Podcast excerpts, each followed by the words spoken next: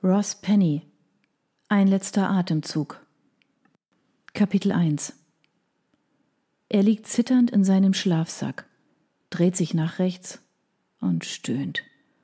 Es ist schon eine Weile her, dass er seine Rolex beim Pokern verloren hat, doch sein Körper weiß genau, dass es drei Stunden nach Mitternacht ist. Der Bürgersteig der Bloor Street hat absolut kein Erbarmen mit seiner Schulter – er hat keine Zigaretten mehr übrig und der Canadian Club Whisky fließt schon seit einer ganzen Weile nicht mehr durch seine Adern, als er realisiert, dass er, als er noch Gelegenheit dazu hatte, ein paar Oxycodon einschmeißen und sich die Flanelljacke hätte überziehen sollen, die sich am Boden seiner Einkaufstüte befanden.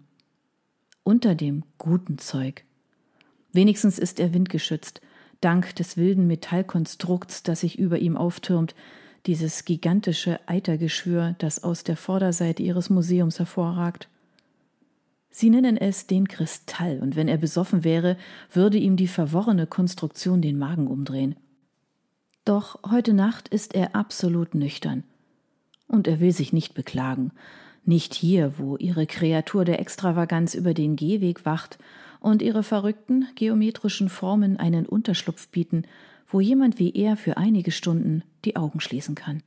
Zumindest bis die mit Schulkindern vollgestopften Busse am nächsten Morgen auftauchen. Er hört Schritte und öffnet die Augen einen Spalt weit.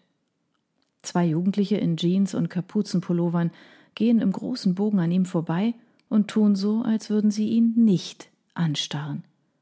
Der Größere trägt eine Sporttasche, die schwer anmutet schwer genug, um eine Flasche Sherry und zwei Flaschen Rye zu beinhalten. Wahrscheinlicher sind jedoch Werkzeuge wie eine Brechstange, Glasschneider und ein paar Vorschlaghämmer. Jungs auf dem Weg zu einem Job, ohne große Bemühungen, es zu verbergen. Er kratzt das verdammte Ding an seiner Lippe auf und es fängt wieder an zu nässen. Er kann das Blut schmecken diese verfluchten Wunden weigerten sich bereits seit Wochen zu verheilen. Er zittert und rollt sich herum, saugt an seiner Lippe und rollt sich erneut herum. Einige Minuten später, vielleicht auch mehr, kommen die beiden Kids aus dem Seiteneingang des Museums, die Kapuzen jetzt über ihre Köpfe gezogen. Ein dritter, etwas älterer Kerl folgt ihnen nach draußen. Er hat nun die Sporttasche, die jetzt noch schwerer aussieht als auf dem Weg in das Gebäude. Der ältere Kerl bleibt stehen und schaut sich kurz um.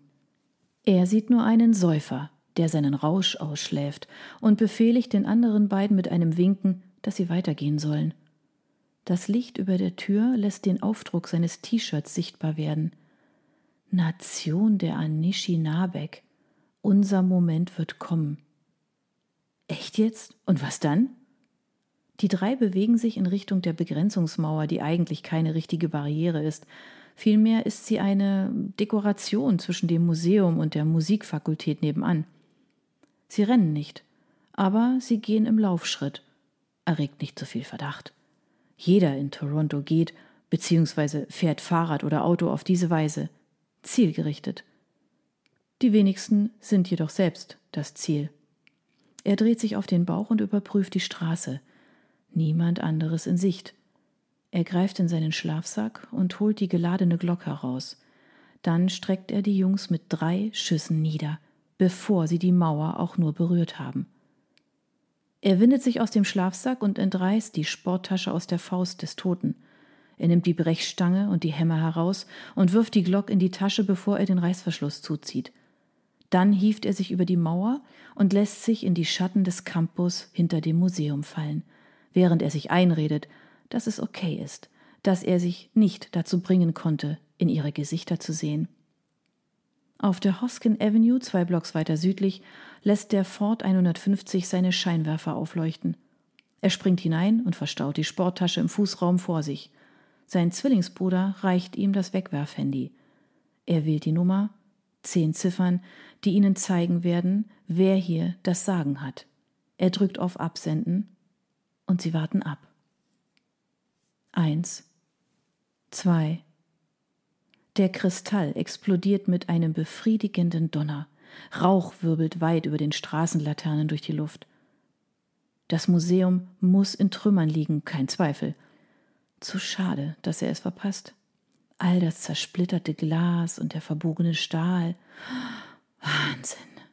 Der Boss wird zufrieden sein. Vielleicht kauft er ihm sogar eine neue Rolex. Als sich die Rußwolke über dem Royal Ontario Museum legt, begräbt sie die Ruinen, die Werkzeuge, die blutbespritzten Kapuzenpullover und die sauberen Löcher in den drei Schädeln unter sich. Alles, was von der Einkaufstüte übrig bleibt, ist zerstreute Asche.